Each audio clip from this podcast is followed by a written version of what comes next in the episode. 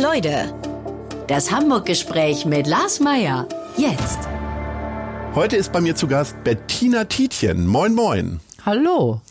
Du bist geborene Wuppertalerin, Moderatorin, Schirmherrin des Harburger Hospiz, Autorin mehrerer Bücher, Sängerin und Mutter von zwei Kindern. Der NDR nennt dich Talk Lady. Würdest du dich selbst auch so bezeichnen? Ich nenne mich ja gerne Hashtag The Queen of German Talk Show. Weil das hat Jan Böhmermann mal Schon gesagt. gleich so, ach so, okay, Jan Böhmermann. Ja, der hat so. mich so begrüßt. Das fand ich so witzig, dass ich Ja. gleich in meinen Instagram-Account geschrieben habe, Hashtag The Queen of German Talk Show, weil ich das einfach eine lustige Bezeichnung finde. Nein, kein- ich würde mir gar keinen Titel geben, aber ich mache es halt schon lange und dann ist man ja automatisch eine Talk-Institution. Ja. Also du bist es gewohnt, fast täglich Fragen zu stellen, sozusagen. Wie ist das jetzt für dich, auf der anderen Seite jetzt zu sitzen? Mache ich auch gerne. Mache ich Ja? ja? doch immer mal wieder. Ich bin gerne zu Gast, äh, weil ich das auch gerne mal sehe, wie andere das machen. Und da lernt man ja auch äh, was für sich. Da nimmt man ja was mit. Dann merkt man, nee, die Frage, die sollte ich vielleicht in Zukunft mal lassen. Oder das war gut, das hat der andere gut gemacht. Das könnte ich auch mal ausprobieren. Also ich finde es auch wichtig, dass man ab und zu auf der anderen Seite sitzt. Ja. Und mal ungeachtet davon, wenn du so durchs Fernsehen seppst oder äh, vielleicht auch manchmal Radio hörst, gibt es da jemanden, der dich zuletzt inspiriert hat? Wo du gesagt hast, boah, der Fragestil hat mir gefallen. Muss ich mir überlegen. Ich gucke ja immer ganz gern so so neue Sachen, ne? Also jüngere Leute, wie die das machen. Äh, Ja. Aber ich habe so richtig was unkonventionell Verrücktes, ganz anderes, habe ich. Das finde ich leider selten. Ich denke dann manchmal, wenn gucke ich mir so ein so ein ähm, hier, wie heißt der, Glashäufer Umlauf oder Jan Mhm. Böhmermann eben oder äh, irgendwelche jungen Talker, die versuchen, was anders zu machen. Äh, dann bin ich am Ende, denke ich immer unterm Strich, ist alles ein gutes Gespräch, ist ein gutes Gespräch, ist ein gutes Gespräch. Weißt du, also wenn zwei Leute einen Draht zueinander haben und was miteinander anfangen können und es nicht langweilig ist und es auch es auch mal gelacht ähm, wird zwischendurch, das ist für mich dann ein gutes Gespräch und äh, so wahnsinnig unkonventionell, wenn jemand versucht jetzt so ganz anders ranzugehen, äh, dann hört man das gleich. Geht das auch meistens in die Hose, ne? Meistens in die Hose und du merkst es auch gleich, weil da siehst du genau, höre und sehe ich natürlich mit der Erfahrung, hm, da hat er aber sehr, sehr lange überlegt oder sie an dieser Frage rumgefeilt, ne, Ja. damit die auch ganz, ganz äh, unkonventionell rüberkommt und das langweilt mich dann schon wieder. Siehste. Das wollen wir nicht aufkommen lassen, Langeweile. Wir fangen jetzt mal ganz konventionell an und steigen in unser Hauptthema sozusagen ein Hamburg. Und da haben wir so eine Art äh, Schnellfragerunde. Das heißt, du brauchst eigentlich immer nur ein oder zwei Wörter zu sagen. Und äh, zwar sind das die Hamburg-Lieblinge. Ja. Welche ist deine Lieblingskneipe? Da würde ich äh, ganz patriotisch als Harburgerin sagen, das ist die Fischhalle in Harburg. Das ist ein äh, rest wunderschön restauriertes altes Gebäude, wo man nicht nur was trinken und essen kann, sondern eben auch äh, zu Lesungen hingehen kann. Konzerte werden da veranstaltet, auch mal ein Tanzabend. Also sehr schöne Location im Harburger Hafen. Mit den ein, zwei Wörtern, das hat schon hervorragend geklappt mit uns. Ach, stimmt. Oh, Welches Gott. ist dein Lieblingsrestaurant? Das Alimone in Harburg. Welches ist dein Lieblingstheater? Würde ich sagen, das Ernst-Deutsch-Theater, weil äh, das eine so wahnsinnig engagierte, sympathische und unerschrockene Chefin hat in Isabella Werteschütter. Welcher ist dein stadtbekannter Lieblingshamburger? Jan Vetter ist leider schon tot, deswegen fällt meine Wahl auf Carlo von Tiedemann. Carlo von Tiedemann. Welches ist dein Lieblingsmuseum? Hm, Da würde ich jetzt äh, auch wieder, man vermutet es, viele vermuten es nicht in Harburg, aber es ist die Sammlung Falkenberg, eine der weltweit äh, größten und ähm, originellsten und wertvollsten äh, Sammlungen von Gegenwartskunst, die es überhaupt gibt. Und die befindet sich in einer Phoenixhalle in Hamburg-Harburg, äh, hat nur äh, beschränkte Öffnungszeiten, aber ist eine, die haut einen um diese Sammlung. Ist fantastisch, wird ständig erweitert. Okay. Ist tatsächlich etwas, was mir auch noch fehlt. Ähm, gibt's da so ein, also beim Louvre sagt man immer Mona Lisa wahrscheinlich. Gibt's da einen Künstler oder ein Bild, was dir ganz besonders gefällt, was dir in Erinnerung geblieben ist? Dort? Da gibt's einiges. Also ich finde Namjoon Park ist, es gibt einen Namjoon Park Raum, der ist Wahnsinn. Und dann gibt es Jonathan Mese, mehrere äh, Kunstwerke von Jonathan Mese, äh, die, also der, der ist ja total verrückt, aber ist äh, ja, sehenswert. Da gibt's Räume mit äh, ko- komplett von Jonathan Mese gestaltet. Also das sind nur zwei von Der ganz ist ja vielen. Hamburger auch, Jonathan Mese, ne? Ist der Hamburger ich glaube, sogar? der hat die Tage Geburtstag gehabt. Ja, da passt es doch perfekt. Also musst du dem unbedingt angucken. Also Auf diese Sammlung ist wirklich der Knaller. Wie oft gehst du denn insgesamt mal so ins Museum und lässt so die Seele baumeln? Also für mich ist das ja tatsächlich totale Entspannung. Gerne, sehr gerne. Ich bin früher noch viel häufiger gegangen, da hatte ich einfach mehr Zeit. Ich habe auch Kunstgeschichte studiert Oh. und bin allgemein sehr kunstinteressiert. Aber heute mache ich es natürlich äh, dann in Hamburg, wenn eine Ausstellung mich besonders interessiert. Ich war jetzt in dieser Kiefer Baselitz, ähm, sag mal Ganz schnell, toll. Ausstellung. Ja. Äh, Richter. Sehr schön, eine sehr, sehr, sehr, sehr tolle Ausstellung. Sowas gucke ich mir an und dann natürlich immer, wenn ich äh, Urlaub habe, wenn wir dann in irgendwelchen Städten sind. Also ich liebe die Tate Modern in London, äh, in, in Paris, wenn wir da oder in äh, egal welcher Stadt, wir machen ja gerne Städtereisen, mein Mann und ich. Dann gucke ich immer, was ist da aktuell los und ähm, entweder man guckt sich ein, ein Museum an oder eben eine aktuelle Ausstellung. Ist ja immer irgendwas. Aber es ist eher moderne Kunst, die dich interessiert, also zeitgenössische Kunst. Im, Im Meer, ja. Also zeitgenössisch, äh, also, also angefangen, sagen wir mal, die letzten 100 Jahre so. Aber ich gucke mir auch gern die, die alten Sachen an. Ich gehe gern in Kirchen auch und das äh, alles, was was tolle Kunst ist, äh, gucke ich mir gerne an. Okay. Und so ganz moderne, so Installation oder Ja. Performancekunst Sehr auch? gerne. Sehr, also ja, Performancekunst vielleicht nicht Wo unbedingt. Leute dann einfach irgendwo stehen, nackt oder angezogen. Oh, das muss nicht, nee, das muss jetzt. nicht. Also wenn es was ganz Besonderes ist. Aber ich habe äh, zum Beispiel in Barcelona gibt es auch dieses Museum der Gegenwart. Ähm, und da, äh, da, da, als ich da war, letztes Jahr, oder wann waren wir da? Da, das, da waren teilweise schon so Kunstwerke äh, von zeitgenössischen Künstlern, so Videoinstallationen und so. Gut, gucke ich mir dann auch an. Ich finde es interessant, einfach zu sehen, auf was, auf welche Ideen Leute kommen. Aber ist jetzt nicht unbedingt äh, das, was ich mir jetzt permanent angucken würde. Schaltet sich denn dein Studium dann immer wieder ein, wenn du dir Bilder anguckst? Oder ist zu lange her. Ist zu lange her. Das weiß ich gar nicht mehr, was wäre. Da, da habe ich sehr viel Altes gemacht. Ich habe zum Beispiel über Caravaggio, das war mein Examensthema in Kunstgeschichte. Das habe ich erst vergessen. Das ist so lange her. Aber wenn ich dann so, manchmal, wenn ich so ein altes Bild dann sehe, äh, so Barock oder was auch immer, dann äh, kommt so, kommen so Erinnerungen hoch. Dann denke ich, ah, damit hast du dich da im Studium mal beschäftigt. Aber nö, ich sehe das eigentlich äh, mit einem neugierigen Blick, so wie ich alles äh, um mich herum betrachte. So betrachte ich auch die Kunst. Ja. Hast du selber Kunst zu Hause? Also wir wollen jetzt keine Einbrecher anlocken, aber äh, sammelst du Kunst Nee. in irgendeiner Form? Oder? Nö, wir haben schon ein paar Bilder da hängen. Aber, Aber, es sind eher so Kalenderblätter, die eingerahmt sind, oder? nein, nein, so ganz so schlimm nicht. Nee, wir haben schon ein paar schöne Drucke.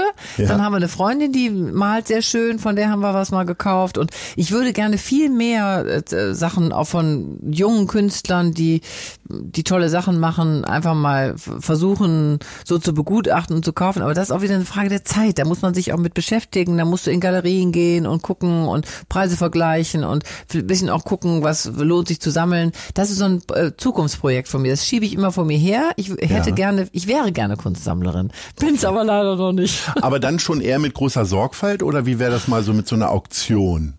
Ach, Einfach, wo man auch so ein bisschen das Kribbeln hat und dann so taktieren muss. Ich würde im, will immer seit Jahren zu dieser, äh, wie heißt die denn nochmal, diese riesige Kunstart, äh, wie heißt die denn nochmal? Die, Basel?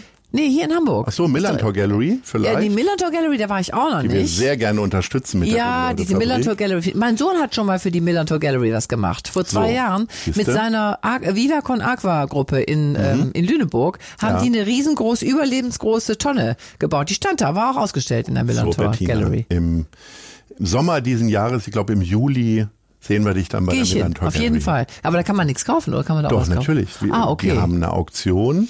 Äh, da kommt man auf Einladung hin, aber ich denke, ich werde da was für dich machen können. Ja, das Und da wär kann toll. Man, also um dich herum hängen einige Bilder, die wir dort gekauft haben. Können die Hörer jetzt leider nicht sehen, aber ja, guck mal, ähm, sowas, das würde ich mir, das meiste sowas. davon würde ich mir auch aufhängen. Also, Okay, das also nicht. passend zum. es ist ein Erbstück. Das erinnert mich an meinen Vater. Schön, dass du diese Wunde aufreißt. Nein, es ist. Nee, äh, sowas habe ich aber auch von meinen, von meinen Eltern. Das Ja. hängt aber auch Ja, aber nicht. Das steht dann gut. rum bei uns. Das, weil ich das Also auch wer nicht jetzt nicht weiß, wie es bei uns aussieht, wir werden das über Instagram und Social Media Kanäle äh, bekannt Aber geben. wie heißt denn nochmal diese Messe, diese, die jedes Jahr hier ist? Affordable Art. Ja, Affordable Art Fair, die Ja. Mhm. meine ich. Und da will ich immer hin und schaffe es nie, weil ich habe gehört, dass man da, wenn man sich ein bisschen Zeit nimmt, auch das eine oder andere Schöne finden Äh, könnte. durchaus, auf jeden Fall. Aber es ist sehr viel Gedränge. Ne? Also es ist sehr Ja. voll, aber äh, du musst ja jeden Abend Leute interviewen. Ne? Genau, also, ich bin ja beschäftigt. ich habe wenig Zeit. richtig. Also du kommst ja mal locker so auf 150 bis 200 Leute, die du zumindest vor einer Kamera oder vor einem Mikro befragst. Äh, Im Monat meinst du? äh, Im Jahr. Würde ich jetzt fast sagen, oder? Das müssen mehr sein. Ja, Guck mal, es sind ja jede dritte Woche, aber das sind es schon sieben Leute. ja, Dann aber du machst ja nur alle sechs Wochen oder doch schon Nein, im nein, Monat? also jede, jede dritte, m, vierte, also ich mache im, im Jahr bestimmt zwölf, dreizehn Wochen das. Okay, dann sind wir bei 250. Ne, und dann meine ja. Radiosendung nicht Och, zu vergessen, auch jede Woche. dafür wollen wir ja Werbung machen. Ne, also- ja, ja, genau. da kommt schon das eine oder andere Ja, zusammen. Okay. Gibt's trotzdem so drei Leute, die dir einfallen, die du gerne mal bekommen würdest, die noch leben, die möglich sind? Vielleicht jetzt auch nicht gleich mit Donald Trump kommen oder so. Ich sage ja immer den Papst und den Dalai Lama. Mhm. Aber nee, in, in, in echt, oh, da gibt es viele. Da gibt es wirklich viele, die ich, Ja. die ich noch nicht kenne. Ich Ja. hätte zum Beispiel sehr gerne mal Franz Beckenbauer, äh, den würde ich sehr gerne mal interviewen. Ja. Finde ich, hat ein, also jetzt nicht nur durch das Doofe, was äh, passiert ist in der letzten Zeit, sondern auch Ja. da, durch die ganze Vorgeschichte. Sehr interessanter Mann. Ähm, in der Politik gibt es einige, es gibt, wird, es, zum Beispiel hier diese, ist das nicht Siemens, diese Chefin da, die, die oberste, ist das nicht bei Siemens? Irgendwo ist eine Frau ganz weit oben. Oh, also da eine gibt's ein paar Firmen, ja. führende Wirtschaftsfrau in der Ja. Wirtschaft würde mich interessieren, wie die Ja. da hingekommen ist, äh, wie so Frauen sind, finde ich spannend. Mhm. Ja. Und ähm, dann aber auch, auch so jemand wie Thomas Gottschalk. Den Du hast Thomas ich, Gottschalk noch nie Nö, interviewt? den bin ich nur so immer, immer en passant Da bin ich dir ja was voraus. Das ist ja, doch guck toll. mal. Ist, also es gibt, gibt einige, die ich spannend Harald Schmidt habe ich auch noch nie. Ich bin dem Harald Schmidt, glaube ich, einmal vor 20 Jahren begegnet. Ja. Also es gibt viele Promis, die noch nicht in meinen Sendungen waren. Man glaubt das kaum, aber ist so. Möglich, möglicherweise hört irgendjemand diesen Podcast und, äh, Und sagt, Harald Mensch, Schmidt und Thomas Gottschalk. Das können wir auch organisieren. Ja, völlig richtig. Nee, aber Beckenbauer fände ich schon noch ein bisschen interessanter, muss ich sagen. Du hast äh, Harburg gerade so hochgehalten. Warum Harburg und nicht richtig Hamburg City, um mal so halb Harburg gegen mich aufzubringen? Naja, weil ich da wohne. Ja, ja, Mann aber ist nee, das weiß ich, ja, ja. Aber ähm, ich sag mal, du hast ja dann schon auch immer einen Arbeitsweg. Viele Leute äh, sind da ja bequemer drauf. Also Ja. ich habe immer meinen Weg von der Schanze nach Altona zurück. Das Mhm. ist in zehn Minuten erledigt, egal wie ich mich bewege. Ja, aber bei mir ist es ja ganz, also also das sind ja verschlungene Wege, wie man da hingerät. Ich habe in Berlin Ja. gewohnt, habe meinen Mann kennengelernt, der ist Harburger. Mhm. Dann haben wir, und zwar bodenständiger, eingefleischter und auch wirklich überzeugter Harburger. Und der ist da nie raus? Äh, Der ist ja nie weggezogen, der hat immer in Hamburg gelebt. Und Ja. äh, wir wollten es aber, als ich nach Hamburg kam, wollten, haben wir was gesucht, äh, Ja. also jenseits der Elbe, nördlich der Elbe, und haben aber nichts gefunden. Und das Haus, in dem wir leben, gehört uns ja, beziehungsweise gehörte vorher meinen Schwiegereltern. Und da hatten wir halt die Möglichkeit, uns da eine sehr schöne Wohnung äh, auszubauen, ne, wirklich großzügig und kostengünstig. Und das haben wir dann auch gemacht. Und wir fühlen uns da sehr wohl. Also es ist, wir haben viel Platz, wir haben total nette Nachbarschaft und die Kinder sind da, na gut, die sind ja jetzt ausgezogen, waren da aber sehr lange verwurzelt Ja. und äh, weiß nicht, irgendwie sind wir da hängen geblieben. Wir haben ja so mehr Generationenhaus. Meine Schwiegermutter lebt da, mein Schwager lebt da mit seiner Familie. Also äh, wir sind sehr eng miteinander und äh, das hatte auch, als die Kinder klein waren, viele Vorteile. Hat jetzt wiederum für meine Schwiegermutter, mein Schwiegervater ist schon gestorben, auch viele Vorteile, dass sie nicht so alleine ist. Also da kommt eins zum anderen und dann steht man halt auch mal im Stau. Lässt sich nicht ändern. Ja, aber das ist vielleicht ja sogar der Moment, wo du dann mal dich erholen kannst, dich sammeln kannst, weil äh, wenn du den ganzen Tag sabbelst, nach Hause kommst und dann wirst du wieder gefragt, wie war's heute? Oder unterhältst dich mit deinen Kindern, deinem Mann und so weiter, ist das ja eigentlich den ganzen Tag Sabbelei. Ne? Ja, mein Mann ist ja jetzt nicht so, der fragt nach äh, fast 30 Jahren, fragt er nicht mehr, wie war's denn, Schatz? Also das ist, der sagt, ich erzähle dann von mir aus, wenn ich das Bedürfnis habe und äh, nö, das, das ist jetzt, da ist die Neugierde nicht mehr ganz so groß. Meine Kinder sind ja nicht mehr zu Hause. Nee, aber du hast schon recht, also das denke ich oft, dass dieses, diese halbe Stunde oder knappe halbe Stunde, die ich dann fahre, zurück von meiner äh, Sendung, äh, das ist auch so ein Runterkommen. Das ist gar nicht mal so schlecht. Also das, dann da kann, kann man so ein bisschen nochmal nachdenken, wie war es denn heute? Und äh, ich höre dann ganz in Ruhe mal die Tagesschau oder äh, kann man ja hören ne, bei NDR Info oder äh, ja, dann höre ein bisschen Musik und entspanne und dann äh, das ist, äh, hat Vorteile, wenn man nicht sofort aus aus dem Studio raus, zack, fünf Minuten später bist du zu Hause. Also Ja. Muss man sich ja auch schön reden, ne? Definitiv. Das Gegurke. Ich kenne, in meinem Umfeld gibt es so zwei, drei Harburgerinnen und Harburger, die haben auch noch nie irgendwie äh, woanders gewohnt. Echt? Normalerweise Hamburger, die dann vielleicht auch zugezogen sind, wandern ja so durch die Stadt. Ich bin von Niendorf nach Ottensen, jetzt irgendwann in Altona gelandet und äh, solche Reisen machen ganz viele. Und äh, Beschreib doch mal Harburg in zwei, drei Sätzen. Ich, ich habe schon gemerkt, du stehst nicht so auf so Begrenzungen, aber Vielleicht kriegst du es in zwei, drei Sätzen. Nee, weil ich hin. das in meinen eigenen Sendungen ja immer habe, diese Begrenzung. Wenn Ja, ich selber reden darf, leid. dann rede ich am liebsten. Ich, ich war ja mal bei, bei Markus Lanz, da war ich ja schon oft, und da war ich einmal wieder als Letzte dran. Und ich habe genau gesehen, so, jetzt habe ich noch 17 Minuten, da habe ich die 17 Minuten Vollgas. ununterbrochen gesprochen. Der kam nicht mehr dazu, noch eine Frage zu stellen. Der hat kapituliert am Ende. weil man kennt ja diese andere Seite. Das ist nämlich der Vorteil, wenn du weißt, wie es ist, wenn die Zeit begrenzt ist, wie du dich dann zu verhalten hast als Gast. Wie war die Frage? Ach so, Harburg. Äh, Zwei, ist da, drei Sätze, was so da schön in ist. Werbeform oder wie auch immer. Ja, Harburg liegt ähm, sehr im Grünen, was viele nicht wissen. Es hat ein riesiges äh, zusammenhängendes Waldgebiet. Es ist bergig, hügelig. Also du kannst sowohl beim Joggen gut trainieren, auch mal bergauf zu laufen. Im Winter, wenn mal, Mensch. na doch, doch, es hat Vorteile. Im Winter, wenn mal Schnee liegt, kann man da super rodeln. Ja. Es gibt sogar, es gab früher sogar einen kleinen Skilift in, in den Harburger Bergen. Ja. Dann gibt es einen wunderschönen Binnenhafen, der ist so eine so eine Mischung zwischen äh, Aufbruch und Abbruch, würde ich sagen, hat so ein so ein da gibt es äh, sehr viele schöne neue Häuser mit eigenen Bootsanlegern. Es gibt aber auch ähm, so so Bauruinen. Da- Es gab mal einen sehr schönen Beachclub, der leider da weg musste. Äh, Also das ist ist ein, es gibt ein paar schöne Restaurants, äh, wirklich schön der Harburger Binnenhafen. Wie gesagt, diese Fischhalle, die ich sehr liebe. Ähm, Und dann gibt es noch die Außenmühle. Die Außenmühle ist ein kleiner Binnensee, irgendwann mal künstlich angelegt. Da kann man wunderbar drumrum spazieren, drumrum laufen, gibt ein paar nette Restaurants. Also das ist so eine kleine Erholungsoase mitten in Hamburg-Harburg. Also der, der, der Harburg ist wirklich besser als sein Ruf. Toll. Außerdem ist die Verkehrsanbindung, wenn man jetzt nicht gerade Richtung Hamburg im Stau vom Elbtunnel steht, ist die sehr gut. Also wenn du in Urlaub fährst oder so, bist du so ruckzuck immer auf der Autobahn und das hat auch manchmal Vorteile. Ja. Wie politisch bist du? Ich bin politisch interessiert. Also ich krieg schon mit, was läuft und äh, bin aber, würde mich niemals in der Partei. Äh, Gibt es denn. Politiker, die du äh, in guter Erinnerung hast äh, Als Gäste? Interviews? Ja. Ja, einige. Ich finde sogar, also die meisten Polit- Politiker sind, wenn man mal das, äh, die Pa- Parteipolitik äh, so außen vor lässt, ähm, meistens sympathische, auch oft humorvolle Gesprächspartner. Ich bin ja immer so, versuche ja immer das Gespräch dann so zu führen, dass die nicht in ihre Phrasen verfallen. Das finde ich mega langweilig. Aber wenn du ein bisschen erfährst, wo kommt denn der her, was hat der für eine Kindheit gehabt oder die, äh, was, äh, was sind die Stärken, worüber können die lachen, was machen die mit ihren Kindern, äh, wie kochen die gern, sowas finde ich. Das interessiert mich am meisten an Politikern und da kriege ich bei den meisten irgendwas raus in dieser Richtung. Geht dir das denn bei Lokalpolitikern auch so? Also hast du das Gefühl, du könntest jetzt Peter Tschentscher und auch Katharina Fegebank, klar, fragen kannst du eine ganze Menge, aber äh, könntest du dich entscheiden, wer soll er, soll er Bürgermeister bleiben oder soll sie Bürgermeisterin werden? Das finde ich äh, schwierig zu beantworten. Ich finde, die beide haben beide Stärken. Äh, ich würde sie auf jeden Fall in ihrem Engagement, was das Klima angeht, äh, würde ich sie ein bisschen messen, weil da versucht Hamburg ja auch Zeichen zu setzen, sollte es auch, finde ich. Da haben wir eine Riesenchance. Und äh, ansonsten muss, also finde ich natürlich als Frau, fände ich schon auch toll, wenn Hamburg mal von einer Frau regiert würde, wenn da eine Frau ganz an der Spitze stände. Das wäre ja ein Novum und äh, ich traue der Katharina Fegebank das absolut zu. Ich finde ihn auch sehr sympathisch, also da bin ich relativ leidenschaftslos. Was ich wähle, sage ich natürlich nicht. Ähm, aber sie sind, äh, würde ich sagen, beide nicht ganz weit entfernt von dem, was ich politisch so so denke. Kommt Politik denn trotzdem auch so in deinem Leben so vor, dass es so abends, keine Ahnung, wenn du in der Fischhalle sitzt, dass du dann mit deinem Mann über Politik diskutierst? Wir diskutieren viel, äh, wir- wir reden viel über, über so aktuelle politische Dinge, die uns interessieren. Klar, das machen wir. Und hat sich deine Meinung über Parteien in den letzten Jahren gewandelt? Also oder wählst du tatsächlich immer noch die gleiche, egal welche es jetzt ist, immer noch die gleiche Partei wie vor 20 Jahren? Ja, das tue ich. Ja?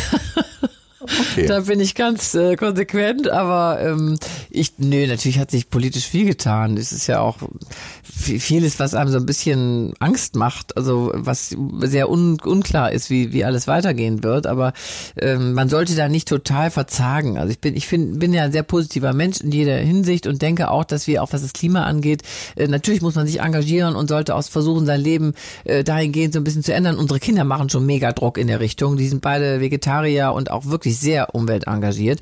Äh, Da kann man schon gar nicht mehr machen, was man will. Haben die Einfluss auf dich? Also gibt es Ja, irgendwas, klar. wo du gesagt hast, okay, heute wird mal nicht gegrillt oder? Und natürlich, wir, wir- wir vegan, wir haben, äh, wenn, wenn unser Sohn kocht, wird immer vegan gekocht. Äh, dann, also, wie gesagt, sind beide Vegetarier, eher schon fast in die Vegan-Richtung. Äh, die beobachten ganz genau, wie wir uns ernähren, was wir tun, wo wir einkaufen und so.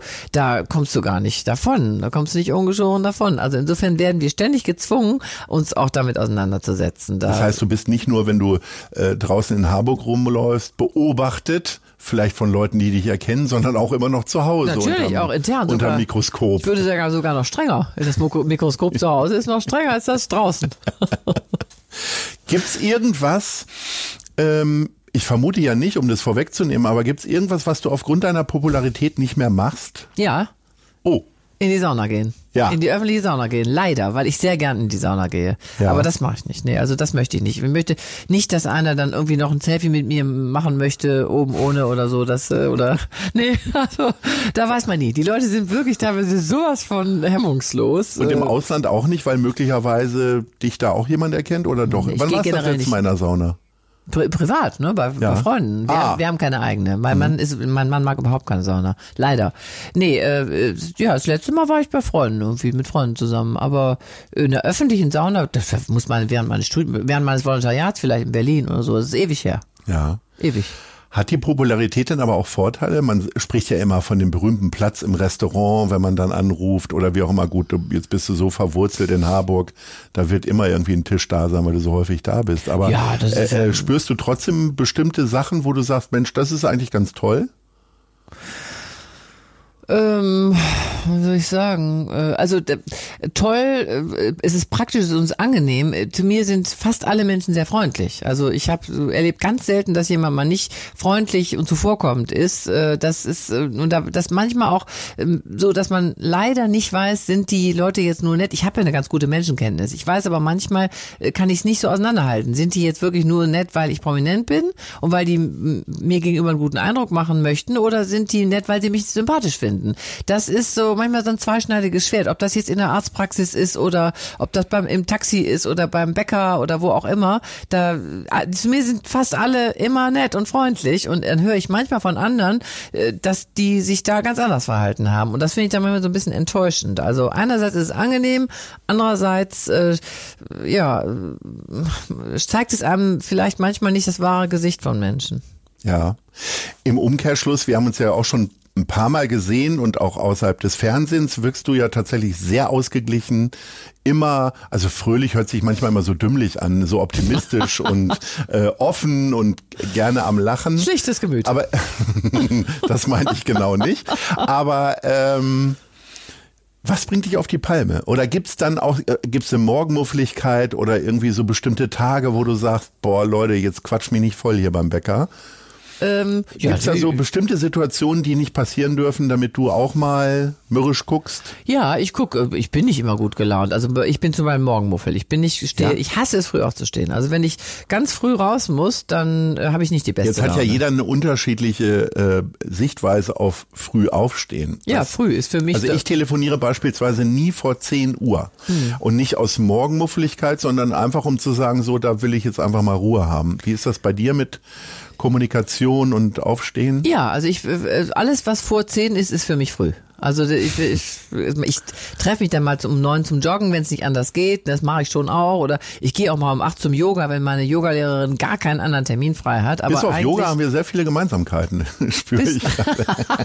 Solltest du mal probieren. Das ist wirklich sehr wohltuend. Okay. Einzelunterricht. Ich mache Einzelunterricht. Ich möchte dabei Ah, nicht gesehen werden. willst du auch wieder nicht. Das ist das Möchte ich nicht Saunaproblem beobachten. sozusagen. Hier, weil da bin ich, ich bin so unsportlich und so Ja. ungelenkig. Dass Gut, da sind wir wieder bei, bei Gemeinsamkeiten. Meine Yogalehrerin, die biegt immer an mir rum, also es ist wie Krankengymnastik, wenn ich Yoga mache. Ach so, ich dachte, man steht da so frei rum oder äh, kugelt sich. Aber du kriegst Nein, du richtig halt so eine Stehhilfe Figuren sozusagen. immer machen und wenn ich einen Baum mache, falle ich immer um, weil ich kein Gleichgewicht. der umstürzende Baum dann. Keine Körperspannung und so. Nee, also das, wie kam mir denn jetzt darauf eigentlich? Ach so, auf morgens, genau. Weil ich stehe nicht gerne auf, früh auf. Ich bin Nachtmensch. Ich gehe selten na, also vor eins ins Bett und ich habe aber gerne acht Stunden Schlaf. Und deswegen ergibt sich automatisch, dass ich vor neun ungern aufstehe. Gibt's denn, ähm, ich spüre das ja auch manchmal so Intervalle, wo ich dann eigentlich abends müde werde und auf einmal um 23 Uhr fällt mir noch was ein und dann will ich das irgendwie doch noch zu Ende bringen, ob Sachen aufschreiben oder wie auch immer. Ist das, Ja. Ich Geht arbeite gerne manchmal so? abends. Ja, also wenn ich habe ja nun schon mehrere Bücher geschrieben und ich schreibe immer gerne abends. Tolle Bücher, will ich hier sagen. Dankeschön. Zumindest Ich- zwei kenne ich davon. Ja, das erste war mit meinem Redakteur zusammen. Nee, ich schreibe gern abends. Also ich bin auch jetzt nicht der Mensch, der sich morgens um neun an, an Computer setzt. Also da muss ich auch erst so ein bisschen in Fahrt kommen und da kann ich durchaus auch mal bis nachts um zwölf schreiben. Und äh, ich habe, das stimmt wirklich, ich habe dann immer so einen Punkt, wo ich ein bisschen müde werde und den überwinde ich aber dann und dann bin ich gar nicht mehr müde. Und ich schlafe auch sehr gern vorm Fernseher ein. Ich überrede meinen Mann immer zu welchen Serien und äh, dann... Was ist denn eine schöne Einschlafhilfe für dich? Äh, Egal was, also egal was im Fernsehen. Ich schlafe, ich setze mich dahin, mach's mir gemütlich und eine halbe Stunde später bin ich eingeschlafen. Mein Mann filmt mich dann immer dabei und filmt mir dann dieses Video. Ja, kann ich ruhig erzählen. Oder gestern haben Natürlich. Na klar. wir, ich wollte unbedingt diesen Film Die zwei Päpste sehen. Der soll ja so toll sein. Der ist Die sind ja großartig. beide für den Oscar Also ich nominiert. habe ihn bis auch. zum Ende gesehen und äh, kann ihn sehr empfehlen. Ja, ich habe ihn auch bis zum Wie Ende gesehen. so. Zwischendurch hatte ich ein paar Aussetzer. Also wie, wie gesagt, ich bin, mein Mann wollte ihn eigentlich nicht sehen. Dann fing das ja schon an mit Untertiteln teilweise. Ist ja teilweise Hört Untertitel. man dann die ne? Aussätze auch? Äh, Schnarchst du? äh, ich schnarche ein bisschen. Also manchmal ja, manchmal nein. Ich weiß, wie gesagt, mein Mann hat schon eine ganze Galerie, der, der könnte schon ein Video, eine Doku könnte der schon veröffentlichen mit all den Szenen, ähm, Momenten, in denen er mich beim äh, Schlafen gefilmt hat vom Fernseher. Nee, aber das Lustige war, ich wollte ihn unbedingt sehen, habe ihn überredet. Er wollte lieber was anderes sehen. Und dann war es mit den Untertiteln und hin und her. Das liebt man, man mag der gar nicht eigentlich. Ne? Der macht, der guckt dann im Zweifelsfalle lieber zum hundertsten Mal L.A. Weapon oder ähm, Bad Boys oder sowas. Er musste aber die zwei Päpste gucken. Naja, und am Ende sagte er, ja, na toll, danke. Jetzt habe hab ich diesen intellektuellen Film von Anfang bis Ende gesehen und du hast irgendwie mindestens eine Stunde davon überhaupt nicht mitgekriegt. Also das passiert, so ist das dann bei uns zu Hause. Hast du dann aber den Ehrgeiz, dir jetzt die fehlende Stunde nochmal anzugucken oder Ja. sagst du, okay, verstanden, worum es geht? Ich habe es schon verstanden, aber ich finde es ein bisschen schade, dass ich gewisse Schlüsselszenen dann offensichtlich nicht mitgekriegt habe. Aber ich fand den toll, den Film. Das, was ich gesehen habe, fand ich toll. Durchaus. Du hast gerade die Oscar-Nominierung äh, angesprochen. Interessiert dich sowas? Also ich gucke ja tatsächlich, seit meinem 14. Lebensjahr habe ich jede Oscar-Verleihung gesehen. Echt? Im Fernsehen. Ich war natürlich noch nie da. Ja, nee, habe ich nicht. Nee, nee, so weit geht mein Interesse nicht. Ja. Ich gucke natürlich, wer ist nominiert und guck auch, äh, wenn ich jetzt sehe, Filme haben so viel Oscars gekriegt, dann gucke ich die, mir die ganz gern mal an. Wobei ich ehrlich gesagt sagen muss, in den letzten Jahren oft war ich enttäuscht. Also von Filmen, Früher die so war viel mehr Oscars. Lametta? Nee, fr früher waren, war das früher anders? Also ich habe manchmal das Gefühl, Filme, die, die so viel Oscars gekriegt haben, haben das gar nicht verdient. Also andere Filme hätten dann eher mal eine Auszeichnung verdient. Wobei der letzte Film, der glaube ich auch zwei Oscars gekriegt hat, äh, den, von dem ich auch sehr beeindruckt war, war Manchester by the Sea. Hast du den gesehen? Nein, Oh, leider das ist nicht. so ein toller Film. ja? Ja, der ist, der spielt der Bruder von, ich habe leider mit Namen ist schon schwierig bei mir. Ähm, egal. Auf jeden Fall, also ganz, ganz toller, ganz, Der ganz Bruder toller mit. Film. Der Bruder von einem ganz bekannten Hollywood-Schauspieler, Ja, der aber der auch Bruder von Ben Affleck. genau. Du Toll, weißt es dass ja. ich noch drauf gekommen bin. Ja. Casey Affleck spielt Ja. die Hauptrolle. Ja. Der, bei dem war aber auch irgendwas MeToo. Ja, da war auch was MeToo-mäßiges. Aber egal, Sogar noch ist ein schlimmer, toller Schauspieler. Ich. Ja. Ich bin der Meinung, äh, muss ich, das kann ich jetzt wirklich mal sagen, man, ich bin ja immer manchmal zurückhaltend auch mit Meinungen, aber ich bin schon der Meinung, dass Menschen, die herausragende Künstler sind, ja, also die einfach Großartiges geleistet haben, äh, dass ich da, das, das kannst du, kann man nicht machen, dass man sagt, das drücke ich jetzt alles in die Tonne, weil der sich in seinem Privatleben einfach mal daneben benommen hat. Also egal, also wenn er jetzt jemanden umgebracht hat, ist vielleicht ähm, Schwieriger. schwieriger. Das aber heißt, du guckst auch Woody Allen-Filme noch. Natürlich. Ich gucke mir auch Kunstwerke an von Malern, wo ich weiß, die haben vielleicht äh, äh, privat äh, wirklich waren Größere Schwierigkeiten im zu, sozialen Verurteilenswertes getan. Oder Ja. ich habe auch von Peter Handke wahnsinnig viel gelesen und finde auch, dass er für das, was er geschrieben hat und wie er schreibt, äh, diesen Pre äh, Literaturnobelpreis Literaturnobelpreis. verdient hat, auch wenn er politisch gesehen Hau hat und Unsinn von sich gegeben hat. Ich finde und ich finde auch House of Cards. Ich finde auch, dass der äh, ähm, Kevin Spacey? Ja, nee, genau, ja, nee, Ja, Kevin nee, doch, Spacey. ja. Kevin Spacey. Ja, ja, vertrau mir. Ein Wahnsinns-Schauspieler ist, weißt du, so, das ist, da könnte ich stundenlang, über dieses Thema könnte ich mich stundenlang unterhalten und, und diskutieren. Eben die Kunst losgelöst von dem sehen, was der Mensch ist, der dahinter steht.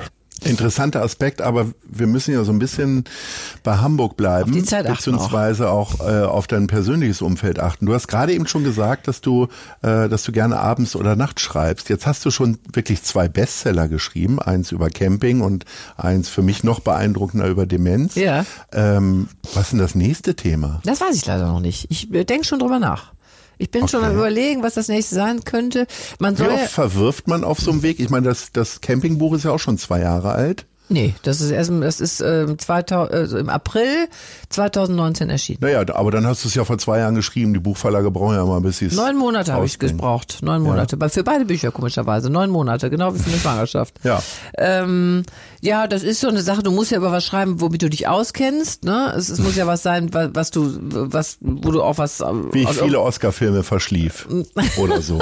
Ja. Du musst ja aus etwas schöpfen können, aus einem Repertoire. Also du musst ja was zu erzählen haben. Deswegen weiß ich noch nicht genau, was es sein könnte. Aber einen Roman würde ich gerne mal schreiben. Da traue ich mich noch nicht so richtig. Weiß nicht, ob ich das kann. Ja, aber Fantasie hast du doch genug bestimmt. Ja, ist ja eine Frage der Form. Muss ja auch in eine schöne, gute Form gebracht werden. Ja.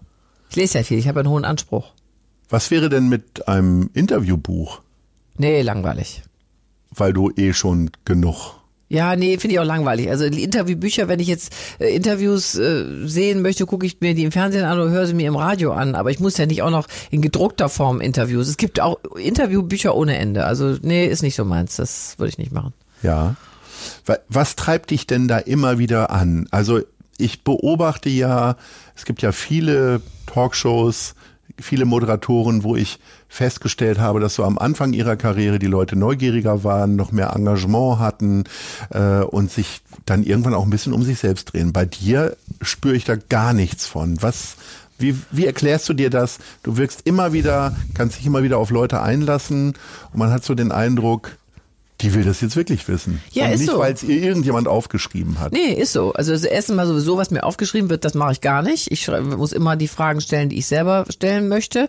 Und ähm, ich bin, ich mich interessieren Menschen.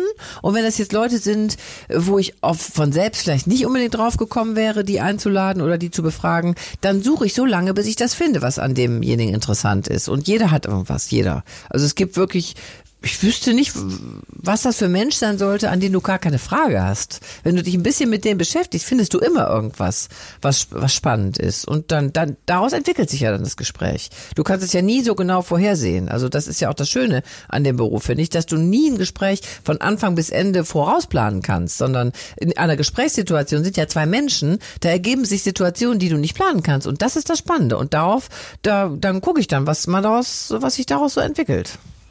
Bei wem hast du denn am Anfang so das Gefühl gehabt, boah, weiß ich gar nicht, ob mich das so richtig interessiert oder wie auch immer und die Leute haben dann gesagt, Bettina, der ist echt gut und dann hast du hinterher festgestellt, knaller Gast. Oh, das, da da kann man ja mal einen Namen sagen. Ja, aber da muss ich, das sind so viele, weißt du, ich muss da immer nachdenken. Wir brauchen nur einen Bei oder wem zwei. war denn das? So, das muss ich wirklich, äh, ich sag manchmal, wenn ich mich dann vorher aufrege und sage, wie langweilig oder wie uninteressant, dann bin ich ganz geflasht, wenn ich, ah, ich hatte jetzt diese, da habe ich nicht vorher gesagt, wie langweilig, aber es war eine junge Frau, die ganz doll abgenommen hatte. Ja, Jana Krämer heißt die. Die hatte ganz doll abgenommen. Ich hatte nur vorher gelesen, ja, hat irgendwie, weiß ich nicht wie viel, 85 Kilo oder so abgenommen.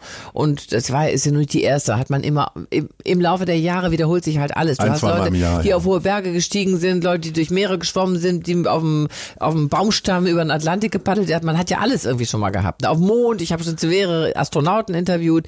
Ah, Ich kann dir zwei Beispiele sagen. So, also Jana Krämer ist diese junge Frau. Da dachte ich, hm, ja, schon wieder jemand, der abgenommen hat und so. Und habe dann, äh, hab die dann im Studio schon begrüßt. Da war sie mir schon gleich sympathisch, oder vor, vor dem Studio. Und dann äh, sind wir ins, äh, haben wir uns eben unterhalten. Und das fand ich, diese Geschichte, ihre, ihre Geschichte fand ich so berührend. Also die hatte, hatte halt eine Essstörung, äh, ihr, ihr ganze Kindheit und Jugend über und hat dann äh, das äh, durch die Begegnung, es führt zu weit, also durch eine Freundschaft, da hat sie dann angefangen, das irgendwie unter Kontrolle zu bekommen und hat so berührend davon erzählt, wie das äh, ihr Leben verändert hat, äh, einfach das äh, endlich damit äh, klarzukommen und wie sie dann äh, se selbst an sich gearbeitet hat und wie sie dann aber ähm, das Bedürfnis gehabt hat, anderen Menschen zu helfen, also jungen Mädchen mit einer Magersucht oder mit einer äh, Bulimie oder es gibt ja so unendlich viele Formen von Essstörungen. Es gibt ja auch leider viele, die daran sterben. Und wie sie dann angefangen hat, äh, das, diesen Menschen zu helfen. Und das war so, so berührend für mich, weil ich das eine ganz besondere menschliche Begegnung, zwischenmenschliche Begegnung fand. Da habe ich hinterher gedacht, hätte ich niemals erwartet, weißt du, dass aus diesem, Ja. aus dieser Basisinformation, die ich hatte, so ein berührendes Gespräch äh, werden würde, was mich auch weiterbringt, was mir, das bringt mich dann, das ist ein Stück Lebenserfahrung, was man dann mit nach Hause nimmt. So, das fand ich toll. Und dann äh, Stichwort Astronauten. Jetzt habe ich wieder gleich das Namensproblem, hatte ich ähm, Alexander Gerst. Zettel, Alexander Gerst bin ich, habe ich interviewt, Udo Reiter habe ich interviewt, äh, Walter, äh, äh, Ulrich Walter, also sogar Die Namen flutschen ja. davor den, äh, den noch davor. Ulf Merbold? Äh, Ulf Merbold. Äh, du siehst, also ich habe einige Astronauten schon. Äh, Thiele hier, den, also fünf, fünf Deutsche, die im All waren, habe ich schon interviewt. Ja. Also habe ich schon viel gehört, wie das ist da oben. Ne? So. Du weißt Und- es jetzt. Ich weiß es jetzt so ein bisschen. Ich war da noch nicht, aber als ich dann auf dem Zettel gesehen habe, da ist eine Frau, eine, diese Italienerin, die auf der ISS war, die, die Europäerin, die am längsten auf der ISS war und wahrscheinlich auch nochmal da hochfliegen wird. Ich bin mit dem Namen ist wirklich schrecklich, eine Italienerin. Wird gegoogelt. Ja, so, die war bei mir auf dem roten Sofa. Und da habe ich dann auch voll so Witze gemacht und habe gesagt, oh ja, Astronaut schon wieder. Und ich weiß schon, wie das ist, wenn man da oben runter guckt und die Erde sieht und bla bla, was man aus dem Fenster sieht und was die da oben machen, wie es auf dem Klo ist, wie die schlafen, weiß ich alles. So, und dann war die so toll. Die hat das so toll erzählt. Das war die erste Frau, die ich äh, getroffen habe, die da oben war. Und da kannst du aber nichts gegen die anderen. Aber wie sie darüber erzählt hat, wie humorvoll, wie, wie, äh, was so, so bildhaft, so dass man wirklich auf einmal noch einen ganz anderen Zugang dazu hatte, wie das da oben ist. Also das fand, das fand ich bemerkenswert. Also das sind so zwei äh, Situationen, wo man abgeklärt vorher da sitzt und denkst, na ja, was soll das wohl sein? Und dann bist du ganz geflasht, wenn du aus dem Studio rauskommst.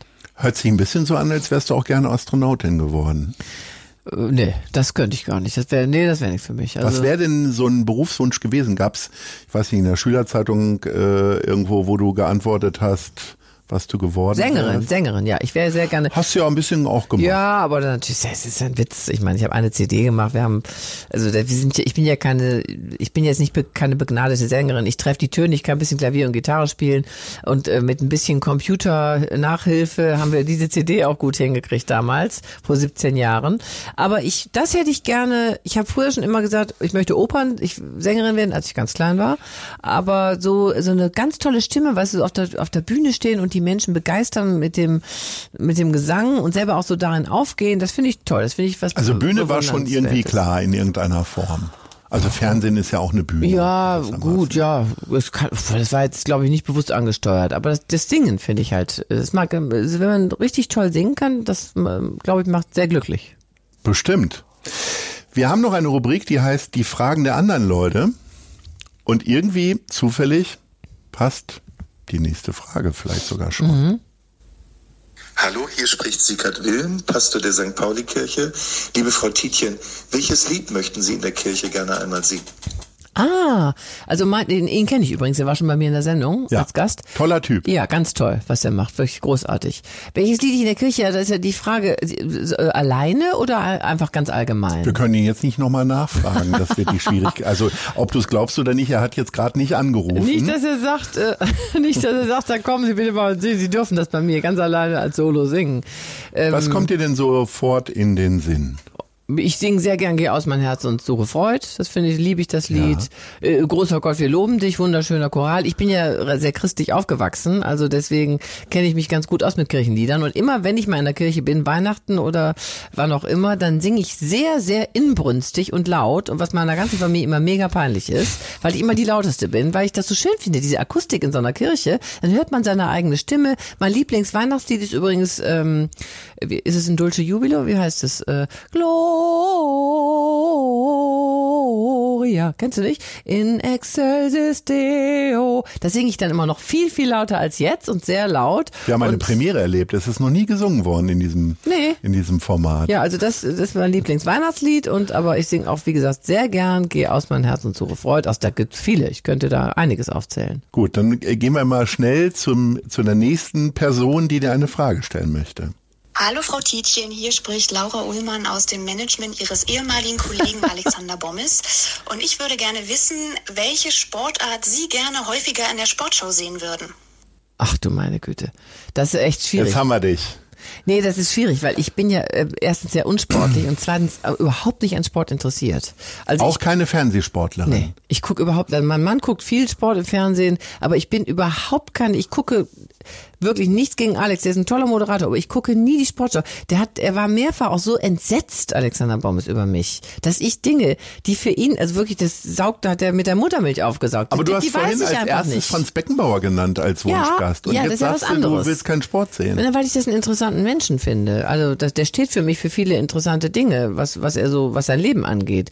Also Sport im Fernsehen gucke ich nur. Ich gucke nur Fußball, wenn EM oder WM ist. Und auch nur Finale oder? Ja, nur die letzten Spiele, die interessant sind. Und wenn Deutschland dabei ist, natürlich nur. Aber Handball, muss ich sagen, habe ich auch geguckt, als das letztens so spannend war. Also diesmal gar nicht, aber davor das mal. War das WM? Oder? Irgendwann war das auch schon mal spannend. Ja, ja, da war das sehr spannend. Und ansonsten, nee, ich kann da, da kann ich überhaupt nichts, da kann ich nichts zu sagen. Ich finde, es gibt schon viel zu viel Sport im Fernsehen. Oh. Oh. Das tut mir wirklich leid. Ich glaube, da werden wir, da werden wir, da werden wir einen, einen Hörerbrief bekommen von Herrn Bommes möglicherweise, wir beide. Äh, schauen wir mal. du hast gerade gesagt, dass du gläubig bist. Bist du auch noch in der Kirche, also zahlst Kirchensteuer? Ja, ja, ja. Da diskutiere ich mit meinem Mann ab und zu mal drüber, weil der das überflüssig findet. Ja. Aber ich finde, das ist ähm, eine Art von, also damit unterstütze ich das Gemeinwohl einfach und äh, das ist ja wie eine, wie Spenden. Also das wird mir automatisch abgezogen. Ich spende natürlich auch zusätzlich noch, äh, aber ich finde, das ist schon mal ein, ist doch gut, wenn man Geld der Kirche gibt. Die Kirche macht viele gute Sachen.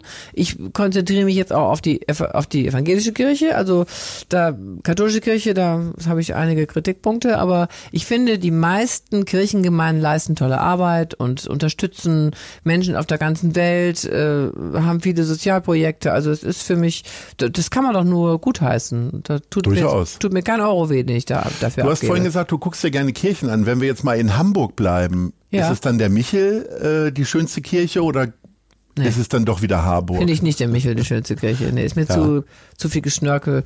Also ist wirklich die, muss ich leider sagen, die älteste Kirche Hamburgs befindet sich, glaube ich, in Harburg. Da haben wir nämlich geheiratet. Du wirst Ehrenbürgerin irgendwann von Harburg, wenn du so viel die, Werbung machst. Die Sinsdorfer Kirche, die sollst du dir mal angucken. Die ist richtig schön. Das ist so eine, das bröckelt hier und da, der müsste dringend ganz viel getan werden, aber es ist eine ganz Ja, die kleine, warten auf eine Spende von dir.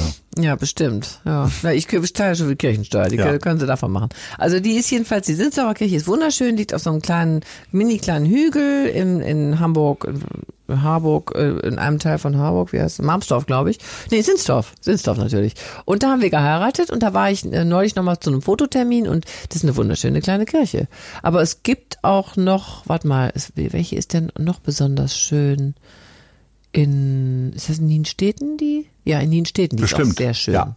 Die Nienstädten, da kommst du her, ne? Nein. Ah, Niendorf, hast du gesagt. Nein. Niendorf. In Niendorf bin, habe ich mal gewohnt. Herkommen, ich bin Hannoveraner, da Ach, wo du deine tolle Talkshow produzierst. Ach so, ja. Ja, ich ja. bin ja Wuppertalerin. Oh, das war jetzt aber ein Hannover-Gesicht gerade, das kann jetzt keiner sehen. Das war ja so sieben Tage Regenwetter. Nein, nichts gegen Hannover. Sehr schöne Ecken auch. Ja. Nein, aber ähm, was soll ich sagen? Ja, Nienstädten, das ist eine sehr schöne Kirche. Das, also es gibt schon einige schöne Kirchen in, in Hamburg. Ich finde den Michel so ein bisschen weiß ich nicht, ja. Ist, Michel ist halt ein Hamburger Wahrzeichen, aber diese, ich finde die total überfrachtet, diese Kirche. Die ist jetzt, ich war ja neulich noch da zur Beerdigung von Jan Fedder. Äh, nee, würde ich jetzt nicht ja, gut, meine, da war natürlich voll. Ja, ja, nein, ja. nicht überfrachtet mit Menschen ja. und mit Blumen, ja. sondern mit dem, was da sowieso schon drin ist. Also haben sie zwar sehr schön restauriert, aber würde ich jetzt nicht als meine Hamburger Lieblingskirche bezeichnen. Du hast gerade eben so in so einem Nebensatz so halb weggenuschelt, natürlich spende ich auch noch für andere Sachen. Mhm. Jetzt mal völlig unabhängig wie viel oder was auch immer. Ähm, wie entscheidest du das? Oder hast du so feste Spendenzwecke, wo du sagst, da geht jedes Jahr Summe X geht dahin oder wie machst du das? Ja, ich habe feste Projekte. Also, und also Harburger Hospiz. Ja, dann der Hamburger Hospiz bin ich ja sowieso, da bin ich ja Schirmherrin. Das ja. ist ja, es, ich habe ja so ein paar Charity-Projekte, für die ich mich engagiere. Das ist, da finde ich dann, für die muss ich jetzt nicht auch noch Geld überweisen. Da ist, mhm. bin, dass ich meiner Person mhm. denen Zeit schenke und äh, mein Gesicht auch da wäre, finde ich, das reicht als ja. äh, Unterstützung. Aber ich habe Projekte, für die ich spende, die ich einfach unterstützenswert finde. Das sind äh, einige, die ich im Laufe der Jahre durch meine Sendung kennengelernt habe. Man hat ja immer wieder Leute, die irgendwelche tollen Sachen äh, auf die Beine stellen, ob das nun in Deutschland ist oder ob das irgendwo in Afrika ist oder in Indien oder wo auch immer. Was kickt dich denn dann so, also in dem Moment? Oh, das ist einfach die, der Mut und die, äh, ich weiß nicht, diese Durchsetzungskraft, die äh, solche sind, äh, in diesem Falle sind es Frauen, die die an den Tag legen. Also es ist gar nicht der eigentliche Spendenzweck, der dir vielleicht auch, aber auch die Menschen, die was die da auf die Beine stellen, was die dann im Laufe der Jahre auf die Beine gestellt haben, sind wirklich oft Frauen ähm, und, und da dabei zu bleiben und immer wieder Spenden zu generieren machen und immer wieder darüber zu reden und noch was äh, Neues, dann noch eine Schule und noch ein Hilfsprojekt und das finde ich ganz toll. Also das und, da, und sowas unterstütze ich halt gerne. Ich unterstütze auch die, gerne die Seenotretter oder weiß ich, es sind, sind so viele Sachen. Das hat viele Facetten und ich finde immer, äh, man kann ja ein bisschen was abgeben von dem, was man hat. Und da gucke ich halt immer, was finde ich gut und das kann auch mal eine Einzelspende sein. Und wir, was wir neuerdings auch ab und zu machen, äh, dass wir Weihnachten in der ganzen mit der Familie so sagen, Ende des Jahres, äh, was findet, äh, was findet wer unterstützenswert und dann darf jeder was sagen, was er so. Also auch unsere Kinder, was die gut finden. Und die Mutter spendet dann oder wie? Ja, wir, ne? Also Ja. ich würde nie sagen, ich, äh, Ja. wir, ja, dann gucken wir, dass wir da das dann unterstützen.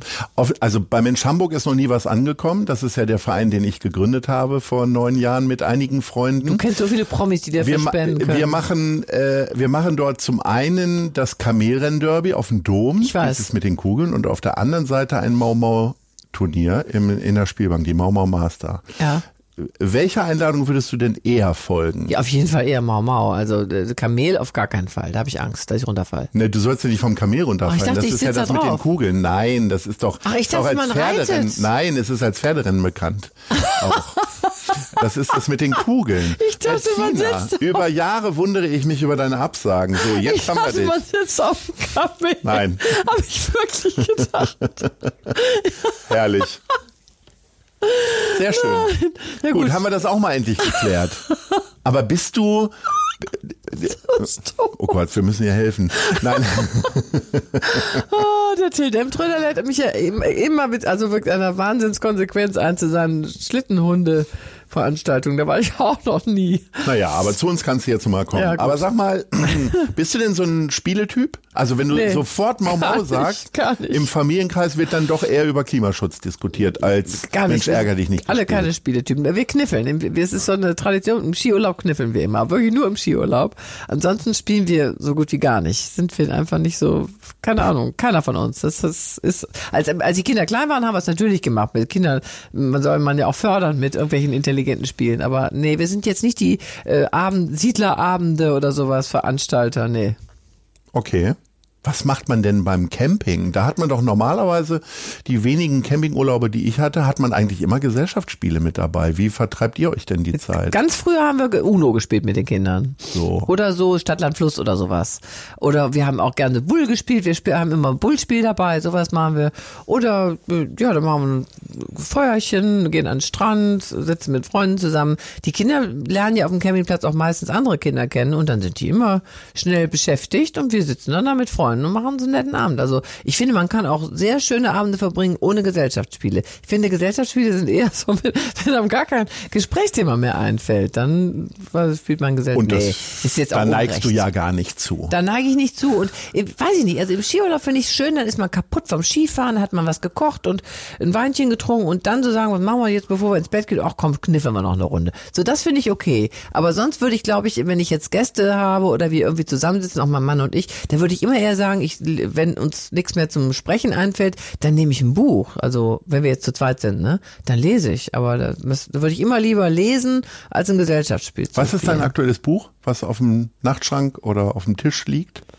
Ähm, ich lese gerade Der Gesang der Flusskrebse von Delia Owens. Diesen, diesen Best Bestseller habe ich empfohlen bekommen. Bin bisher nicht so begeistert davon, muss ich Okay, sagen. keine Empfehlung. Lieber Nee, zwei Päpste Buch- nochmal in Ruhe gucken. Das letzte Buch, ich lese es natürlich zu Ende. Ich lese fast alle Bücher zu Ende. Ich bin irgendwie so, Ja? ich kann, ja, ich kann ganz schlecht. Es sei denn, es ist Ich richtig, steige ganz schnell aus. wenn es richtiger Schrott ist, dann, dann nicht. Aber ich lese eigentlich, ich lese eigentlich nur Bücher, wo ich vorher mich schon ein bisschen informiere Ja. und denke, das, äh, das lese ich jetzt mal. Das letzte, was ich im Urlaub gelesen habe, 4321 von Paul Auster, super. Fantastisches Buch, wirklich. Also kann ich nur empfehlen. Alle nicken hier im Raum. Wir sind schon am Ende. Tatsächlich. Was? Es ist äh, ruckzuck sind fünf Stunden vorüber. Aber die Zahl fünf ist eine kleine Brücke. Ich hätte gerne noch einen Ausblick von dir. Äh, wo siehst du in Hamburg in fünf Jahren? Was wäre so auch ein bisschen so dein Wunsch? Ja, also mein Wunsch wäre, dass Hamburg Klimavorreiter wird, Klimaschutzvorreiter, dass wir da ganz weit vorne liegen und auch so eine Strahlkraft haben aus auf äh, den Rest des Landes und auch international und äh, dass wir weniger Baustellen haben, weniger Staus und überhaupt weniger Autos. Und wo siehst du dich in fünf Jahren? Mich in fünf Jahren? Ich hoffe, dass ich noch genauso gesund bin, dass ich ähm, genauso tatkräftig bin und genauso äh, begeistert von dem, was ich tue. Äh, ob es genau dasselbe sein wird, wie ich jetzt, weiß ich nicht. Aber äh, auf jeden Fall möchte ich weiterhin das machen, was mir Spaß macht und ähm, mich auch gut mit allen den Menschen, die mich umgeben, verstehen. Zum Beispiel Ehrenturnierdirektorin beim Kamerenderby. Bettina Tietjen, das war wirklich großartig. Es hat sehr viel Freude bereitet. Ich freue mich, wenn du irgendwann unserer Einladung wieder folgst. Herzlichen Dank. Das war Bettina Tietjen. Sehr gerne. War gerne hier. Das war Gute Leute. Das Hamburg-Gespräch mit Lars Meier. Von der Gute-Leute-Fabrik, Szene Hamburg und 917XFM. Folgt dem Hamburg-Gespräch als Podcast auf allen bekannten Streaming-Plattformen. Und die nächste Ausgabe gibt es natürlich auch wieder hier bei 917XFM, Hamburgs Musiksender.